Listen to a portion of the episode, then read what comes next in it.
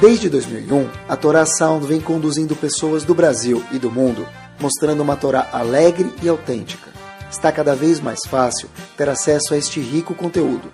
Buscando por Caraguila, nosso aplicativo está disponível na App Store e Google Play. Agora é possível também assistir aos nossos Shurim em vídeo pelos sites toraanytime.com e caraguila.com.br. Torá Sound a Torá de sempre, em uma linguagem moderna e simpática, cada vez mais próxima de você. Vamos lá, começamos? Recomeço? Hoje é ultra, hiper, extra, muito boa noite. Recomeçando. Hoje eu posso falar Baruch, Shechianu, Vekemanu, Vegianu Lazmanazé. Não só porque a gente está recomeçando, porque é tudo para mim é tudo Shechianu esse ano, tá bom? Emprego novo, bairro novo, casa nova, casa nova, mulher nova, não. Mulher nova. Só alegria, graças a Deus. Tá bom? Que Bezat Hashem, a gente tem um, um novo período de muita verachá, Seata de Ishmael, novidade. Alguém, eu estava estudando com um menino que eu estudo particular, um pouco mais velho, ele falou assim para mim, Rabino, por que, que você não coloca os teus shurim no Spotify? Eu falei, mas que não tem nenhum shur lá. Ele falou, é uma ideia. Então, uma pessoa que cuida do meu shiur colocou, Michael Bernstein, que cuida do shiur, ele colocou e agora os nossos shurim, se você entrar no Spotify e escrever Caraguila, aparece o shurim lá também. Só não vou cantar, só não vou cantar. Tá bom? Vamos lá. Pessoal, hoje eu vou falar para vocês o assunto que eu não acho que ele é importante, mas de fato ele é mega, mega, mega importante. Vou explicar para vocês por quê. É um assunto que a gente já ouviu falar sobre o tema anteriormente, porém, eu de verdade que pensei bastante sobre o que falar sobre esse tema, que a gente já escutou sobre o tema, e pensei com muito carinho em todos os passos do Shiur, que a Shema ajude que a gente fale da forma certa. É o seguinte, fiquei pensando comigo mesmo, uma pessoa que ele vai na sinagoga Shaharit Minchai Arvit, bom? Shabbat tudo, todas as rezas ele vai no Knis, tudo ele faz direitinho. Fiquei pensando Antes do Knis, ele chega um pouquinho antes para fazer korbanot ainda. Depois, termina a reza, ele fica lá, bate um papo com os amigos, que é saudável para ver os amigos, tudo. Quanto tempo a pessoa passa na sinagoga por dia? Ele fica um pouco antes, um pouco depois, ele reza, tem um shur, mais 10 minutos. Quanto tempo ele fica na sinagoga? Uma pessoa que já reza Shaharit Minchai Arvit com minyan na sinagoga. Dá três horas? Dá três horas. Tá bom, mais ou menos depende da velocidade do Hazan, da paciência do congregante. Tá bom, uma hora de manhã, meia hora à noite, mais um, então duas horas. Tudo bem. Em ponto, pessoal, vamos falar sobre isso. Que zehut, que mérito que tem a pessoa que faz o quê? Que ele fala, ele fica no Cris uma hora e meia, duas horas. É um grande mérito isso aqui, um grande zehut. Tá certo.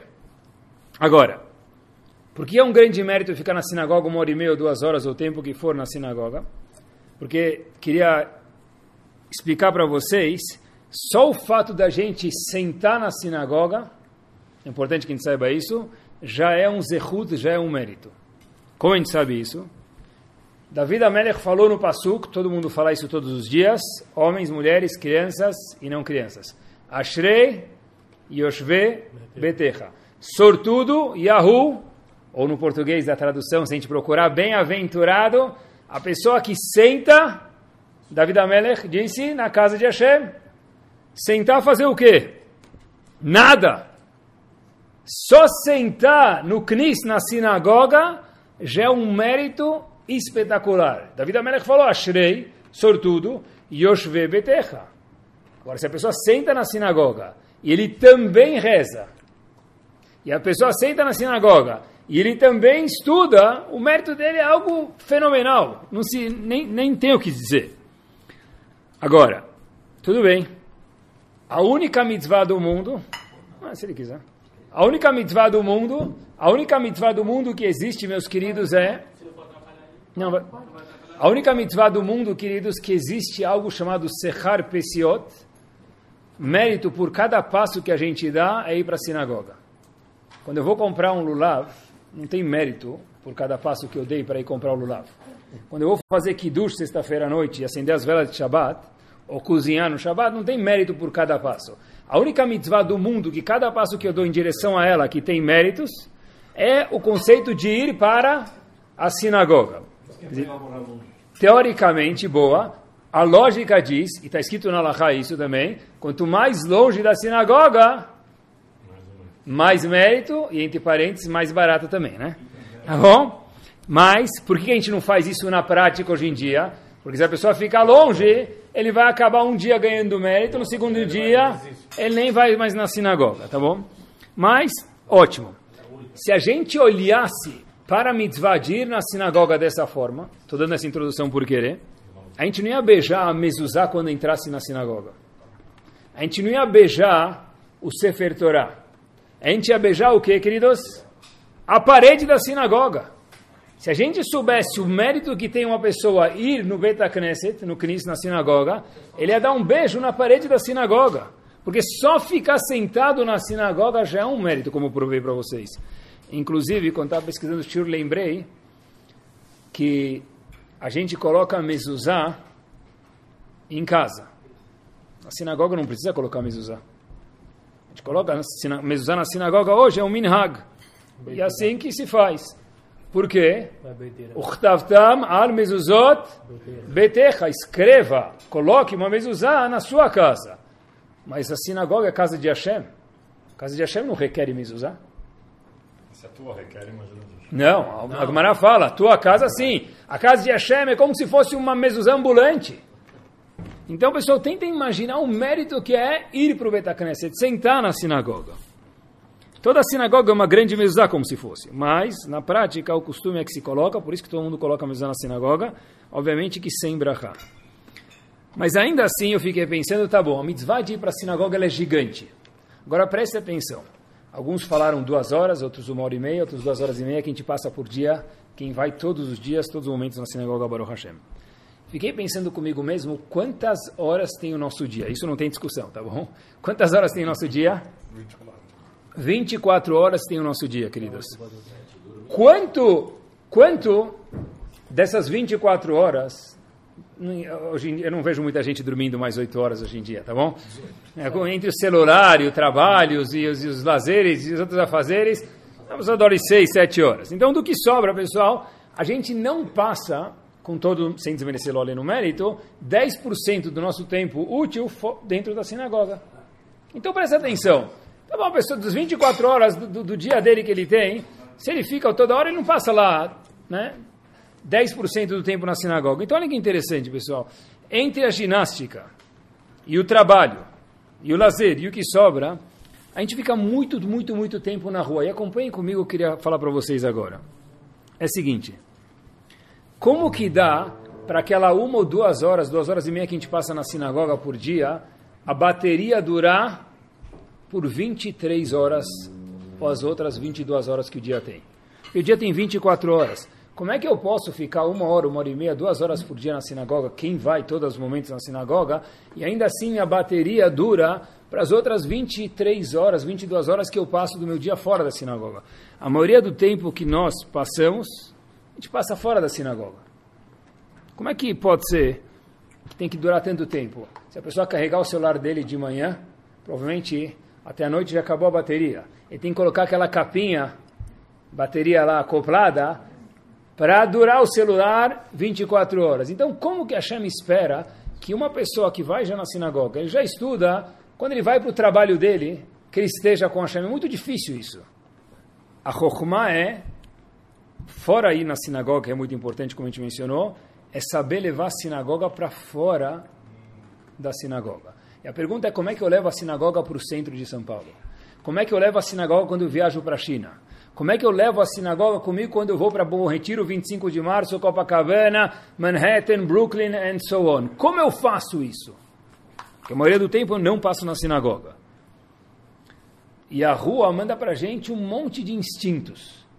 Então, se eu passo uma hora na sinagoga, e o resto fora, eu não vou falar, Deus me livre, que nada adianta ficar na sinagoga. Claro que não, porque é cheio de Só ficar na sinagoga sentado já é um grande mérito. Kol sheken, rezar, estudar. Nada se perde, nunca. Mas a pergunta é, o que a Hashem espera que a gente viva? Como que a gente deve proceder o resto do dia? Acompanhem comigo. Em Parashat Chayei Sarah, está escrito o seguinte. O nome original da esposa de Avram Avinu no RG, se a gente fosse no cartório, registro de nascimento, procurar o nome original da esposa de Avram Avinu, a primeira das matriarcas, e procurasse no Google Sarah, e entrar no registro do cartório, ia falar o quê? No entries found. Não tem nenhuma mulher com esse nome. Sarah não existe. Qual é o nome que Sarah ganhou quando ela nasceu? Sin Reshiut, Sarai. E depois virou Sarah. O que, que mudou de Sarai para Sarah? Por que, que foi de Sarai para Sarah? Manistana. O que mudou? Mudou o seguinte. Sarai, a palavra Sar é ministro. Sarai é um ministro sobre si. O Yud, Allah e sou eu. Então Sarai, a palavra Sarai quer dizer que Sarai era um ministro, ela controlava, dominava a pessoa dela. E Sará, ela expandiu e não virou só Sarai sobre ela própria, mudou para Sará, o nome dela no RG, e virou que ela controlava o mundo inteiro. Não sei se já escutaram isso, talvez escutaram, se já leram Rashi. A pergunta que eu vi recentemente é: o que quer dizer que ela controlava o mundo inteiro? Ela podia ir na bolsa de valores e apitar o que, que tinha que subir, o que, que tinha que descer? O que quer dizer? Sarai controlar a própria pessoa dela, eu entendo isso. Deve ser que ela conseguia ficar brava quando precisava, não ficar brava quando não precisava, ser ágil, ser paciente, e daí por diante. Mas o que quer dizer um nome mudar de Sarai para Sará? Ela não controlava agora ela própria, controlava o mundo inteiro. Em que aspecto a esposa de Abraão Avinu, queridos, controlava o mundo inteiro? Para o nome dela ter mudado de Sarai, eu, pessoa física, para Sarai, pessoa jurídica, mundo. O que, que mudou para Sará? Lemacê, o que, que mudou? Que controle ela tinha? Sará nunca foi rainha. Então não tinha rainha da Inglaterra para controlar política, alguma coisa. Olhem que bomba. A palavra Sará, de controlar o mundo inteiro, que ela virou, ela conseguia controlar o mundo, é nessa conotação. Que o mundo não exercia nenhuma influência sobre Sará. Antes era Sarai. Tentava me organizar com minha própria pessoa. E consegui, obviamente. Estou falando das matriarcas.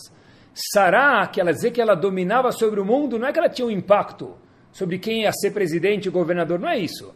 É que o mundo inteiro não tinha nenhuma influência sobre Sará. Agora eu fiquei pensando comigo mesmo. Quem hoje em dia consegue fazer isso? Que o mundo não tem influência. Como é que é dizer isso, pessoal? Quantas diversões que tem no mundo? Milhões. A gente faz parte dela, né? Quantos adversidades que tem quando a gente sai de casa. Sejam elas, tentam vivenciar o que eu estou falando, que eu pensei bastante. Sem, sejam elas adversidades emocionais, sejam elas financeiras no trabalho, sejam elas que pessoas ofenderam a gente, de qualquer forma. Ou sejam essas adversidades religiosas também, coisas que não match com o que a gente sabe que é certo. Então a pessoa passa a maioria do tempo dele na rua. Como que eu posso chegar no nível de sará que o mundo não me influencia de alguma forma ou tenta me influenciar o mínimo possível. A pessoa está no trabalho. E tem muita coisa que bombardeia a pessoa, ou as mulheres na rua, o que for. A pessoa tem duas formas de reagir a isso, eu tive pensando. Uma é falar, olha, eu sou vítima, o que eu posso fazer? eu moro no Brasil, moro em Nova York, moro no Rio, moro onde que for. Não, não tem como reagir a isso. Sou vítima. A outra forma que a pessoa pode reagir à situação é falar: peraí, eu tenho que tomar controle sobre a situação. Eu acho que é essa forma que a Shem pede da gente. A pergunta é como? Vamos aprender de Sará. Olhem que espetacular. Quantos anos demorou para Sará ter a notícia que ela ia ter um filho? Vamos arredondar 90 anos. Tá bom? 89, 90 anos. Olhem que interessante. No 89 e 90 anos, Sarah não era fértil. Durante esse período, de 89 e 90 anos, como Sarah se comportou? Onde gente viu que ela era Sará, que o mundo não influenciou ela? Como ela se comportou, pessoal? Quem sabe sobre Sará? Está escrito na Torá. Sará era conhecida por... Quem me ajuda? Esposa de Avram Avinu. O que Avram Avinu era conhecido por? Bondade. Então, Sará, 89 anos, 90 anos, sem ter filhos. Ah, mas ela era uma das matriarcas. Mas ela não tinha filho, era um ser humano. Ela tinha sentimentos. Ela não parou um segundo de fazer Hesed como ela achava bondade como que tinha que ser feito. A casa dela, 24-7, estava aberta os quatro lados para receber visitas ela e o marido Avram Avinu. A gente sabe que o Shalom Bait, a Torá conta isso para a gente, de Sará, era o quê? Igual Dubai, seis estrelas. Top. Pessoal, Sará foi sequestrada. Isso mesmo, sequestrada, jornal. Quantas vezes? duas vezes na história. Não está escrito isso que a gente soma, divide por dois, que alguém falou, que encontrou. Está escrito na Torá, tradução do verso do Passuco. Não uma explicação que alguém acha, com todo respeito. A Torá fala que Sará foi sequestrada duas vezes. Por quem? Dois reis. Por quê? Beleza. Não que é beleza ser sequestrada, ela foi sequestrada por quê? Porque ela era muito bonita, era linda. Miss Universo. Tá bom? Então, tentem vivenciar comigo. Não teve filhos, sequestrada duas vezes, ainda assim ela se manteve fazendo reset. O Shalom Bay dela estava intocável, ela e o marido dela, Avramavino. E ela estava indo contra tudo e, e, todos, idolatria, não tinha mais ninguém no mundo fora ela e Avramavino, todos eles dois em prol de Hashem. E nada dá certo. Eu sou o único, e é minha esposa, a propagar o monoteísmo. E eu não consigo ter filhos. Eles converteram muita gente. Sim, sim, mas eu comecei com tudo isso, eu não consigo ter filhos. Eu estou viajando o mundo conforme as ordens de Hashem, Lech Lecha. Eu sou sequestrada duas vezes. Sequestrada quer dizer que eles me pegaram, está escrito na Torá, e tentaram, se Hashem não tivesse feito a intervenção, ter relações com Sara duas vezes. Então, pessoal, presta atenção.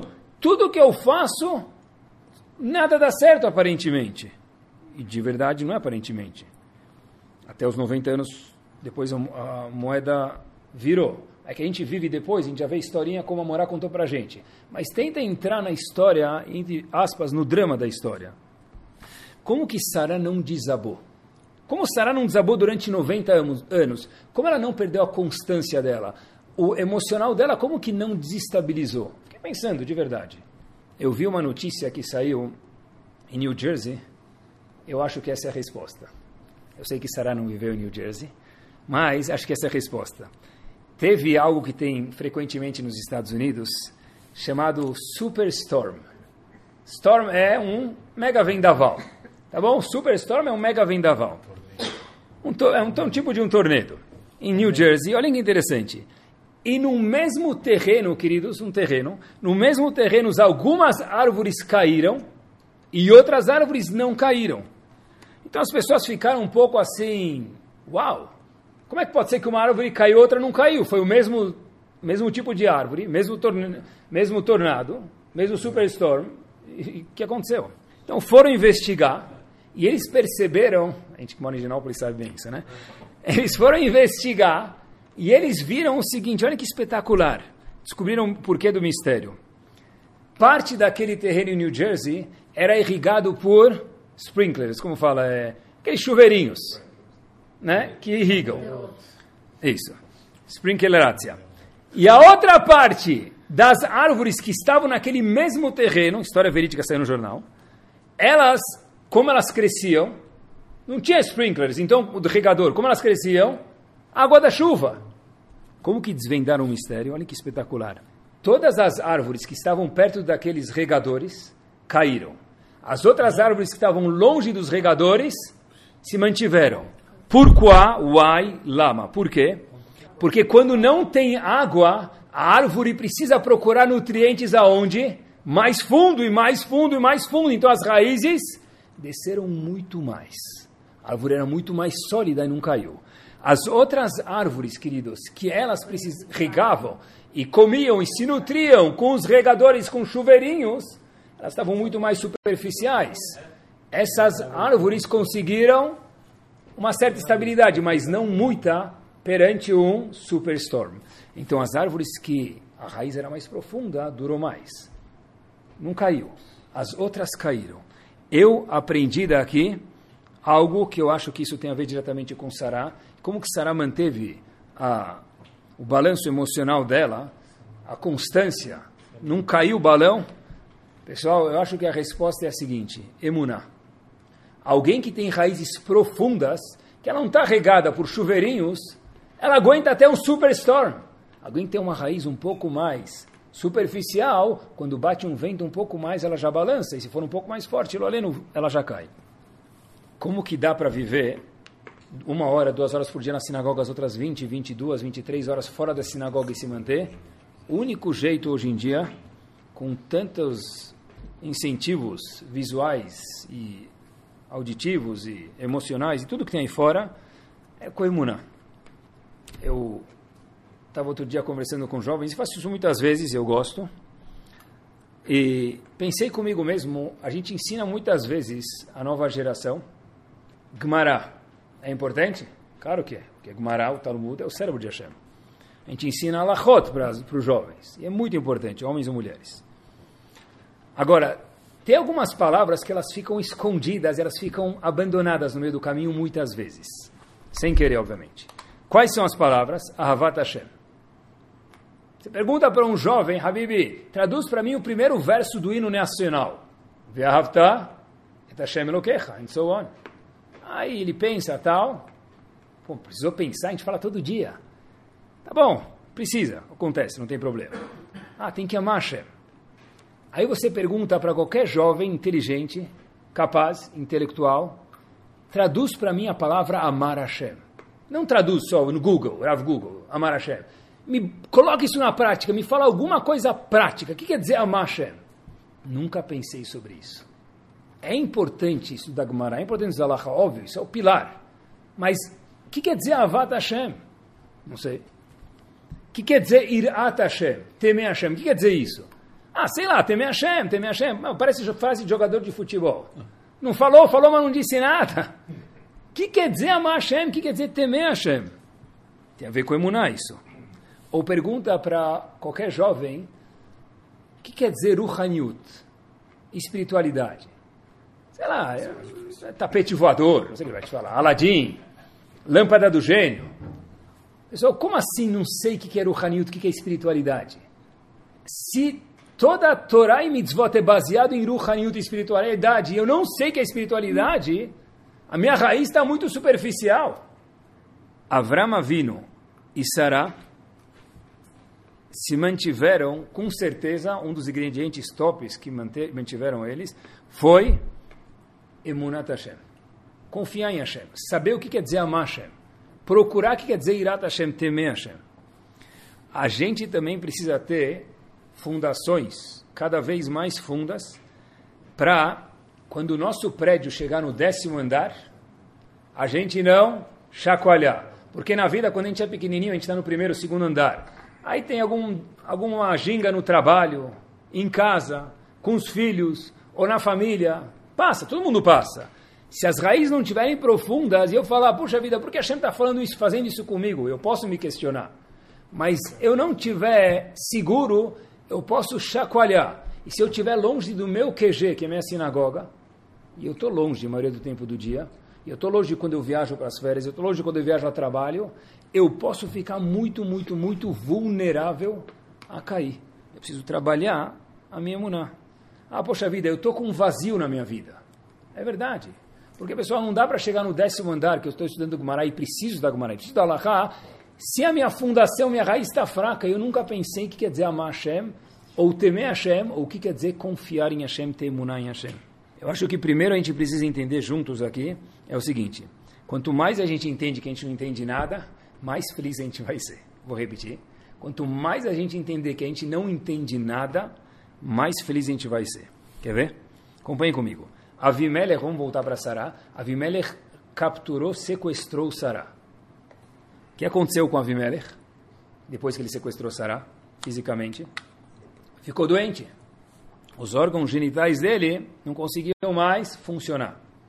Ele suplicou para Avramino e falou, Habib, siltople, reza por mim, eu vou morrer. Avramino, gentilmente, marido de Sará, falou, tá bom. Avramino rezou por Avimelech. Que triste. A mulher dele sequestrada, ele ainda reza pelo homem que sequestrou a mulher dele. Ah, gentil, tá bom. Agora, qual foi a consequência disso? Olhem que bomba.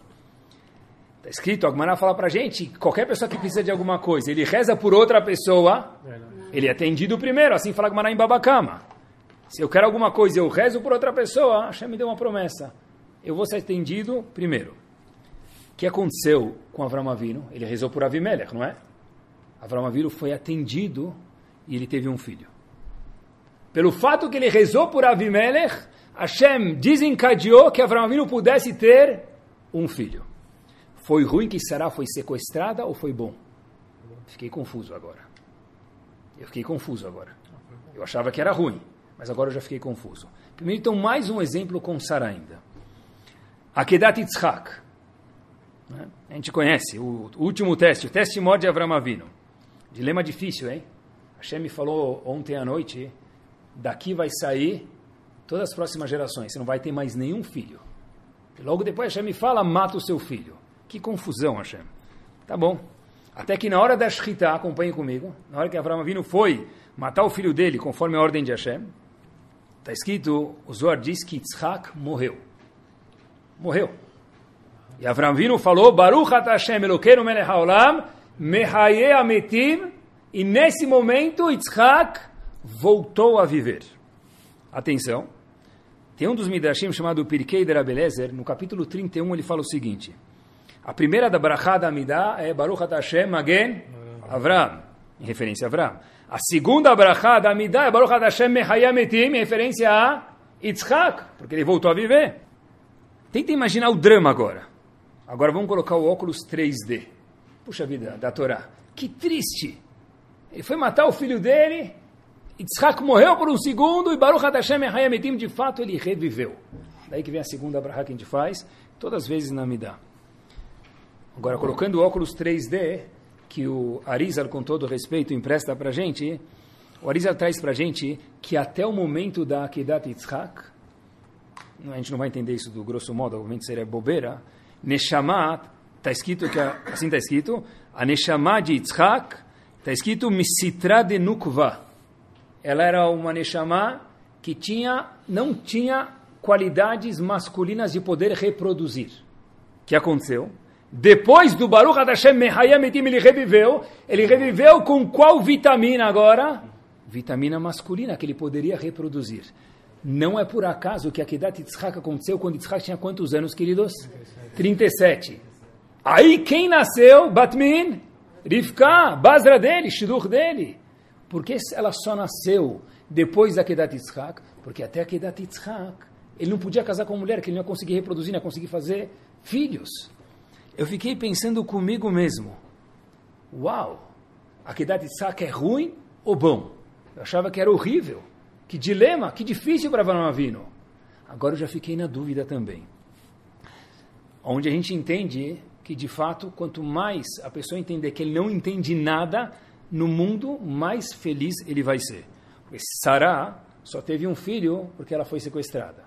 Yitzhak só conseguiu casar porque ele foi morto e precisou ter o ato mais dramático, mais incompreensível da história foi a solução para que todos nós estivéssemos aqui no século 21. Senão, ele não ia poder casar e ter filhos. Emuná requer entender que nós não entendemos, não entendemos nada. Agora, uma coisa, pensando comigo mesmo, a gente precisa trabalhar. É que mesmo que a gente não entende nada, a gente tem que saber que tudo está controlado por Hashem. Quando a gente fala tudo, é tudo mesmo. Quando a gente acha, anda na rua e a gente vê aquele carro lá, está escrito, olha, as chaves do cofre não se encontram na mão do motorista, a gente tem que viver de verdade assim. As chaves do cofre não se encontram na mão de nós motoristas. Quem está com a chave do cofre? Akadosh, Baruch, U, não é a gente.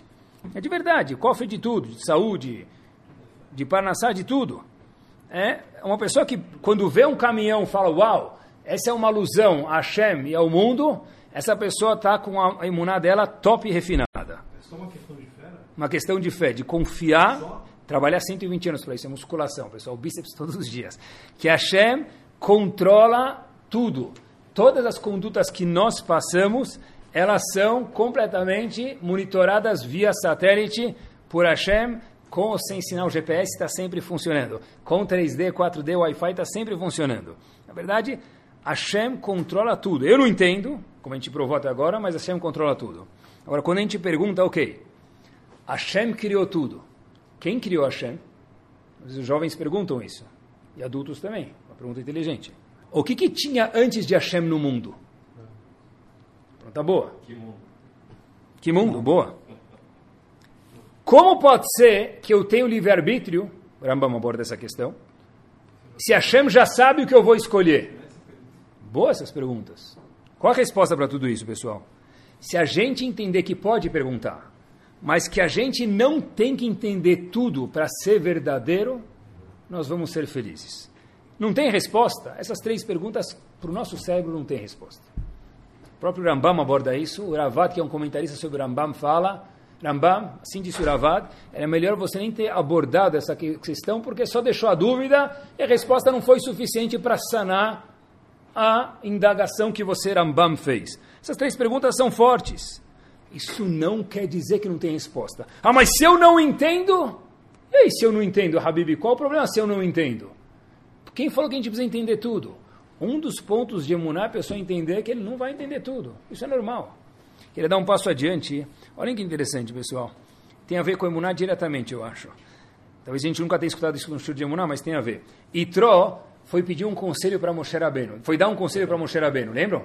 Eu nunca entendi o conselho de Itró. Que ele falou de tão especial? O que Itró falou? Moshe Rabbeinu, divide aí o julgamento, terceiriza. Pronto. Em vez de contratar tantos funcionários, paga uma empresa terceirizada aí, paga por mês e resolve. Foi isso que Itró falou para Moshe Rabbeinu. Em vez de você cuidar do povo, nomina outras pessoas para te ajudar e você vai ficar no Supremo Tribunal. Coisas que ninguém saber responder vão para você. Bom, pessoal, eu vi esse ano algo de babá. Olhem, olhem o passuco, vou só ler para vocês meio passuco. E Tró falou para Moshe Rabbeinu, olha que conselho. Veizharta etahukim. Fala para essas pessoas que você vai terceirizar as leis, para eles poderem saber julgar. Veta Torot, né? a Torá, Torot quer dizer todas as leis referentes à Torá. Veodata leem etaderech el E o, eles têm que saber que caminho que eles vão andar. Pessoal, lemos o Humash mil vezes, nunca prestamos atenção nisso. Redundante total. Explica a Torá e as mitzvot. Ah, e Tró falou para o Rabbeinu, não esquece de falar para eles o caminho que eles vão ter que ir. Eu sempre entendi que Torá e mitzvot é o caminho que eu tenho que ir. Que quer dizer a Torá e as mitzvot e o caminho que a pessoa vai? Não é redundante isso? Olhem que espetáculo. Em Avodat Hashem, todos nós temos um caminho em comum. Torá e mitzvot. E tem um segundo caminho que não é comum para todo mundo. Qual é o caminho? O caminho que tem a ver com cada um de nós, que ninguém tem a ver igual a gente. Uma pessoa tem o dom de cantar, a outra tem de sambar, outra tem de arrecadar fundos, outra tem de dar palpite, não demais. Cada um tem algum dom. Esse dom é pertinente a cada um de nós. E Tró falou para Moshe Rabbeinu, fala para esses juízes todos, ensinar para o povo saber as leis e as mitzvot. Mas não só isso, fala para eles olharem para cada um entender qual é o tafki do serviço de cada um, o objetivo de cada um nesse mundo que só ele consegue fazer. Pessoal, hoje em dia a gente não tem mais Navi, não tem mais profeta. Mas essa obrigação continua existindo. Por quê? Porque cada um tem uma formação diferente do outro, cada um tem instrumentos, aptidões e contrário de qualidades não boas. Ele tem também qualidades não boas cada um diferente do outro, faz parte integral de Emuná, escutem isso, acho que é importante, eu saber qual parte do time eu faço parte, em que porção do time eu faço parte. Alguns nasceram para ser defesa, outros atacantes, outros titulares e outros vão ser quanto? O que? Reserva. Num time de 11 pessoas, quantos são reserva? Tem mais 10, não tem? Pessoal, tem 10 reserva para 11 titulares. E tem gente que nasceu para ser presidente do time. E tem gente que não serve nem reserva, nem presidente, nem chavarente que ele vai, torcedor. Quem é o mais importante? Eu não sei o que é mais importante, porque o time sem torcedor, sem técnico não vale nada, sem torcida não vale nada, sem artilheiro não vale nada, sem goleiro não vale nada. Tá certo que no jornal, quando faz o gol, aparece só o camisa 10 lá que bateu o gol. Mas para Hashem todo mundo aparece. Faz parte integral, integrante da Emuná, nós sabermos que o fato que um de nós é goleiro não quer dizer que ele é menos bom do que o artilheiro. Se eu sei que eu sou goleiro no time de Hashem e eu fico minha vida inteira sonhando em ser artilheiro, eu estou me comprometendo à minha felicidade porque a minha emuná não está sendo trabalhada. Faz parte de emuná saber cada um local dele nesse mundo. Isso pode ser, pessoal, em tudo. Socialmente na sinagoga, financeiramente na comunidade, familiarmente. Ah, porque ele tem um filho a mais do que eu? Legal, porque tua esposa é de um jeito, você é de um jeito e ele é do outro. É assim. Se eu ficar pensando que eu quero ser igual a ele porque ele é mais sadig do que eu até. Habib, você não foi feito para ser igual a ele. Não que não pode melhorar em mitzvot. Mas ninguém foi feito para ser igual ao outro. No momento que eu quero ser igual a outra pessoa, isso mostra que a minha imuná está precisando fazer um personal trainer. Isso faz parte de imuná também. Rovat Leovot fala para a gente, e sempre vale a pena lembrar, que todo o esforço da pessoa vem dela. Os resultados são únicos, única e exclusivamente decididos por Hashem. Tem gente que estuda 10 horas e tira 6 na prova. Tem, estuda, tem gente que estuda 15 minutos e tira 9 na prova. O esforço é meu. O resultado vem de Hashem. Se eu fiz a minha parte do jeito certo, eu tenho que aceitar o que, que Hashem me programou para ser nesse mundo. É isso aí. Pessoal, tem gente que no mundo veio para ser diamante, outros rubi, outros safira, e daí por diante. O mundo colorido de Hashem precisa de tudo. É isso mesmo. Mas a pessoa precisa trabalhar e munar para acreditar nisso. Eu não queria falar a palavra se conformar, porque se conformar é meio deprê, né? Eu falar a gente tem que se conformar com a nossa situação, é depressivo, é no, no linguajar de hoje. É triste, tá certo. O que eu queria falar, eu acho, então vamos traduzir de outro jeito. A pessoa não deve lutar contra o destino dele. Lutar contra o destino da pessoa é falta de emuná. Então você tem que se conformar. Eu tenho que, então a palavra se conformar é muito feio. Eu tenho que saber, estar ciente, me adequar a quem sou eu. Se eu fizer tefilá e Hashem algum dia achar que eu mereço mais, Faddal, eu estou pronto para receber a Kadosh Baruch Hu, a sua barachá. Mas eu ficar sonhando de ser banqueiro para bancário, de bancário para banqueiro, de ser gerente para presidente, quando for o dia, Hashem vai me mandar, ele não esquece de ninguém. Agora, eu ficar sonhando em ser quem eu não sou, isso está diretamente vinculado com alguma falta de imuná que a pessoa precisa trabalhar isso. Onde entra ambição? Top. Ótima pergunta. Ambição entra, entra em querer mais estar ciente que quando eu merecer mais de Hashem, Ele vai me dar.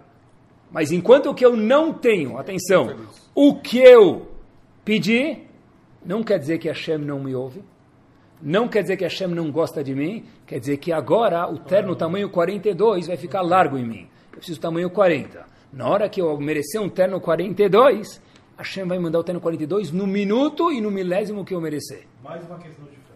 Isso é emuná, isso é parte integral da emuná. Às vezes a gente escuta, poxa, hoje em dia a vida é muito selvagem. Hoje em dia a vida é muito brava aí fora, é muito difícil.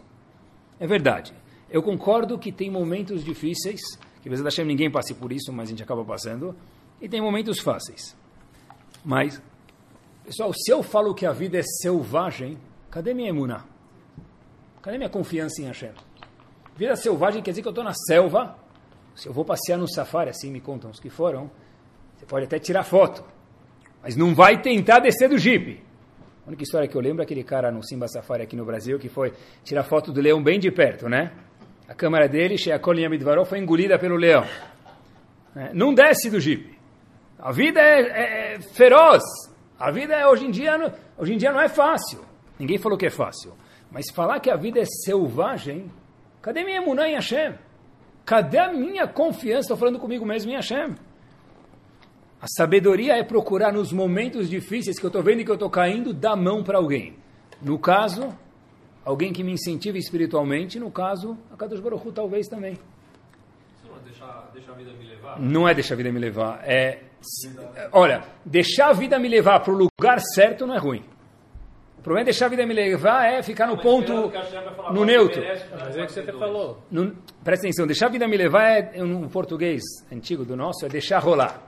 Aqui não é, aqui eu estou me esforçando, eu estou me esforçando, mas eu não vejo a vida como uma vida selvagem. Agora eu estou passando um momento de turbulência. O que quer o moça falar para a gente fazer? Apertem os cintos. Aperta os cintos, trabalha em emuná, fica, fica um fortalecido. É isso mesmo que a gente faz.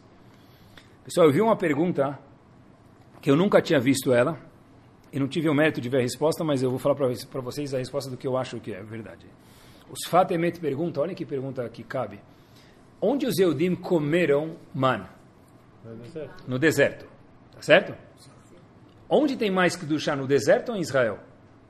Israel. Os Fatemet pergunta, o Rebbe de Gur pergunta, por que eles não comeram um man em Israel? Olha que pergunta bomba, nunca pensei nisso. Se o lugar de Marco do chá é Israel, não o deserto, e o man é a comida mais kadosh, mais santa que tem, por qual eles não comeram man em Israel? Condiz comer man em Israel. Sim, a pergunta, eu não vi, eu não sei se traz a resposta, eu não vi também. Pessoal, olha a resposta. Eu acho que o deserto é uma autoescola. Hashem falou, agora você está no deserto. Você está no deserto agora. Se você não se basear em mim, não confiar em mim, como você vai viver? Então, 40 anos de autoescola, hoje em dia nem 40 aulas não tem mais, né? Mas 40 anos de autoescola para você poder tirar a carteira de motorista. Agora, qual que é a carteira de motorista? Olhem que espetacular, acho que essa é a resposta. Chegar em Israel, trabalhar pelo seu pão do dia a dia e lembrar que vem de Hashem. Não é comer man em Israel. Comer man em Israel, nishkain chokhma, como se fala em, em, em árabe. Não é chokhma. Comer man e saber que vem de Hashem não é chokhma. Hashem falou, eu quero dar para você 40 anos de autoescola comer man. Agora você vai chegar em Israel, vai no shuk, vai vender fistohalabi, e aí você vai vender loz, e vai vender, vai vender kibbe, vai vender esfirra, e você vai começar a ganhar dinheiro, abrir uma loja, duas lojas, três lojas. Não esqueça que quem manda Parnassá sou eu. E você vai na 25 de março, vai no trabalho, vai na escola. Lembra que no fim do mês tem a Karatatov pelo seu patrão, mas a sua Parnassá Yehudi vem única e exclusivamente de Hashem. Porque a gente não comeu man em Israel? Aí não tem Chokhmah. O lance todo é chegar em Israel, trabalhar e olhar por trás do, do cheque que chega no fim do mês, ou no meio do mês, ou no começo do mês, e falar, uau, isso vem de Hashem. Difícil demais, difícil demais. Pessoal, mesmo um ateu, Baruch Hashem, ele sabe que trabalho e Parnassá não estão vinculados diretamente. Não precisa trabalhar? Claro que precisa certeza. Mas mesmo um ateu sabe que trabalho e Parnassá não estão vinculados. Não? Trabalhar muito não necessariamente traz Parnassá. Tem gente que trabalha aí 18 horas por dia e em vez de sobrar salário no fim do mês, sobra mês no fim do salário. Tem gente que vai jogar golfe, dá uns palpites na bolsa e de fato ele vive de renda. Tá bem? Trabalho não necessariamente está vinculado com ter mais parnassá. Não é proporcional um com o outro. Né? Boa faculdade. Eu fiz faculdade, formei MBA nos Estados Unidos. Não acho que não deve fazer faculdade, mas eu estou falando que uma boa faculdade não necessariamente garante que ele vai ter parnassá e o outro fez uma faculdade menos boa. Mas ele se esforçou, mas ele conseguiu só menos boa, ele vai ser menos bem sucedido financeiramente. O Mekor Abraha, qual é a fonte da Abraha? Está escrito, a gente fala no lecado de Shabbat. É o único dia que o cara não trabalha. É o Mekor Abraha, é a fonte da bênção monetária. É o único dia que a pessoa não trabalha. Para nascer de fato, tem que trabalhar. Mas não está vinculado diretamente com quanto eu vou ganhar. Eles contam que uma vez o marido chegou em casa e ele falou para a esposa: Você fica em casa o dia inteiro. Como é que é possível que a gente tenha um filho, fica em casa o dia inteiro e a casa não está arrumada? A esposa pensou, dois segundos, e respondeu para o marido: Você fica no trabalho o dia inteiro. Como é que é possível que nós não somos milionários? Boa esposa, né? Tá. Mas a mensagem que tem aqui é a seguinte: é verdade, ficar no escritório o dia inteiro, não necessariamente. Né? Tem gente que investe no terreno, que tinha tudo para dar certo e não dá certo. Tem gente que investe no terreno errado e no fim acaba dando certo. E ações e o que for, né? Eu estava outro dia, sabe que eu, eu adoro fazer ginástica, né? Então, procurei outro lugar aqui, né? outro lugar não, um lugar aqui em São Paulo para poder fazer minha ginástica, porque sem ela é parte integral da minha semana. Então, tem algumas avenidas que eles fecham domingos e feriados, né? Fui correr um dia e aí tem aquele radar, sabe aquele radar que a gente teme, morre de medo? Eu passei na frente do radar todo feliz, eu não sei se estava 40 por hora, 50 por hora, nem correr, mas na frente do radar feliz. Meu, a única vez que eu passei na frente daquele radar, sem a neura de ver se eu não vou levar multa. Rodízio, IPVA, e, é, é, velocidade. velocidade. Pessoal, ter emuná em Hashem, depois que obviamente eu sou responsável, é passar pelo radar tranquilo. É a mesma coisa. É exatamente o mesmo sentimento. Eu vi uma frase espetacular. Preocupação, obviamente está diretamente relacionada com emuná. Ter preocupação é igual cadeira de balanço vai para frente e vai para trás, mas vai não sai do lugar. Que top! Adianta ficar preocupado? Não, mas eu estou. Óbvio, tudo bem, nós somos seres humanos. Mas se a gente fosse olhar e trabalhar a nossa emuná, quanto mais emuná eu tenho, menos preocupado devia ficar. Eu tenho que agir, certeza. Tem que tomar ser precauções, não posso ser irresponsável. Mas ficar preocupado, não adianta. Trabalha, como se trabalha a emuná? estudando, como se trabalha em Muná, estudando o livro Chovat Levavot diariamente, cinco minutos. É, é outra vida. É outra vida. A vida que era selvagem virou uma vida que às vezes tem dificuldades, mas não vira mais selvagem. E para a gente terminar o último passo, eu sabia que esse passo eu deixei para o fim nos últimos dois, três minutinhos. Já que a gente está falando de Emuná, como é que funciona exatamente Parnassá e Emuná?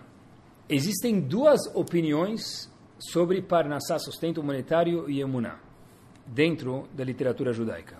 O Chovat Levavot e o Ramban. Uma opinião diferente do outro. Os dois são, quando eu falo Chovat Levavot e Ramban, são porta-vozes de Hashem. Obviamente que eles entenderam assim ser a vontade de Hashem. Pessoal, deixa eu explicar primeiro a questão. Como assim? Como funciona Parnassá e Emuná? Se a Parnassá é de qualquer jeito, essa pergunta, vem de Hashem, então aonde entra o trabalho na equação. Se eu tenho que acreditar que minha parnassá vem de Hashem, se eu trabalhar muita musculação, personal trainer todos os dias Chovat Levavot, e eu entender e conseguir internalizar, se eu fizer exame de sangue vai sair emuná, vitamina E de emuná, eu estou já poft, top. Aonde entra então trabalho? Bom, bom dilema. O que muda se eu trabalhar ou não?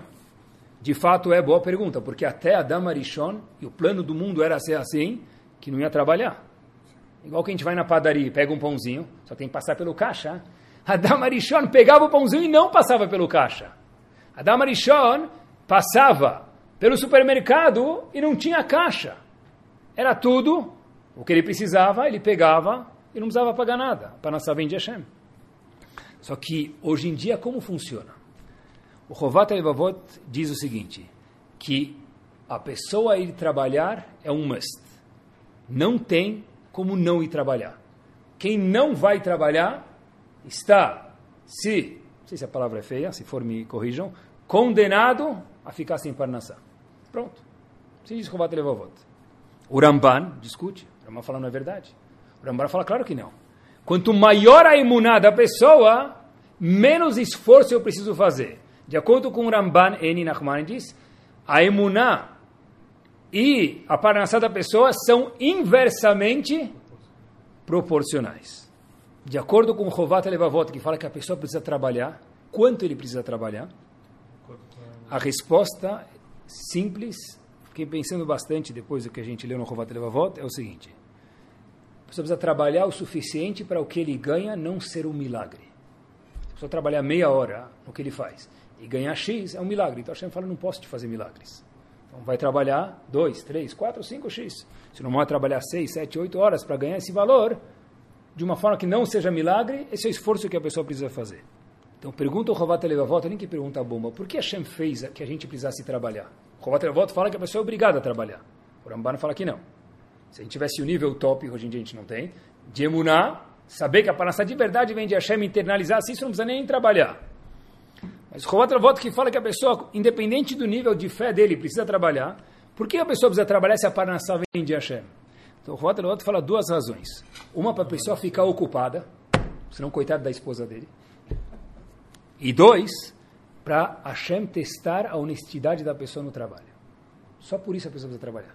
Para que não seja um milagre, mas o efetivo do trabalho é para Hashem testar a honestidade da pessoa e para poupar a esposa do cara, que ele não fique em casa, né, incomodando lá, procurando para nas...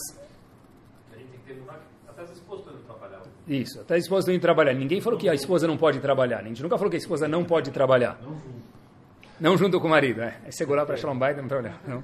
Ou se ela trabalhar muito, o marido se aposenta e fica em casa, pode ser. Tá bom? Agora, só para a gente terminar, pessoal, o que quer dizer, pessoal, de acordo com o Namban, quando eu não preciso trabalhar de acordo com o Namban? Se eu tenho uma emuná 100%. Mas hoje em dia a gente não tem essa emuná 100%. Então, Lemasse, resumindo, tanto de acordo com Rovat Levavot, quanto de acordo com Ramban Nachmanides, existe uma obrigação da pessoa se esforçar pelo seu sustento. No momento que ele se esgoela pelo sustento, ele saiu do nível normal de estatuto de esforço, ele precisa reformular e trabalhar sobre si de novo o que quer dizer Temunah Hashem. Se eu não consigo dormir, se eu preciso ficar até um minuto antes de Shabbat trabalhando, se eu preciso três da manhã ver se o WhatsApp chegou, não uma vez que tinha feira, mas todos os dias, é porque meu nível de emuná precisa ser reforçado, eu preciso tomar uma segunda dose no postinho de emuná. Qual o postinho? Chovat Levavot.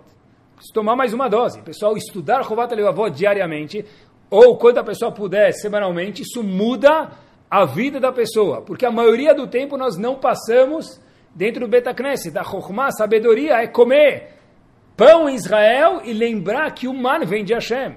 Levar o Betacneset para fora e para o trabalho é muito difícil. Eu acho que uma prática de Muná, e com isso a gente termina, é o seguinte, queridos. Eu vejo muitas vezes, estudo com algumas pessoas em particular, eu vejo muitas vezes, eu falo pro tem um tem um colega meu que estuda Rovat Levot com ele, que adora aprender, e eu falo para ele, poxa, não é difícil estar tá trabalhando em tal instituição muito grande, você ser o CEO, o presidente, o dono da instituição, e não esquecer de Hashem? Fala para mim, fala, Rabino, para mim, eu vejo Hashem o dia inteiro no meu trabalho. Falei, como assim? Ele falou, às vezes eu vou fazer um business, vou vender uma ação, vou comprar uma ação, vou comprar um bond, vender um bond, e eu penso que não dá certo, e eu quero comprar e não consigo comprar, e depois eu vejo que não era, aquele cliente não era bom. Eu fiquei com ciúmes do cara. Meu, você vê o Hashem o dia inteiro no trabalho. Ali vai que eu visse Hashem no Betamidrash, que nem você vê ele no trabalho. Prestem atenção, eu acho que um dos termômetros para cada um se auto-verificar, não verificar os outros lá é procurar quantas vezes eu falo Uau, Mina Shamaim. Mas não Mina Shamaim tipo fadal de elevador. Falar Mina Shamaim de verdade. Uau, esse meu trabalho hoje foi Mina Shamaim. Baruch Hashem eu consegui. Baruch Hashem deu certo. Baruch Hashem, no caso, não deu certo. Isso é um exercício de incluir Hashem no nosso dia a dia fora da sinagoga. Eu sei que é difícil estar com Hashem na sinagoga hoje em dia com celular, é muito difícil. Mas Kol Sheken está com Hashem fora da sinagoga. Que Bezat Hashem a gente possa transportar a Chokhmah, né? a sabedoria de viver como na fora da sinagoga, que a gente possa ter a brachá de sentir a Kadosh Baruch Hu nas nossas mãos e que a gente possa de fato andar de mão dada com a Kadosh Baruch Hu e que Hashem dê para todos nós que estamos escutando oportunidades de poder andar de mão dadas, não precisar apertar muito forte, que Hashem dê situações fáceis e gostosas para que todos nós possamos passar a nossa vida. Amém. Torá Sound, desde 2001, aproximando a Torá dos Yehudim e de você.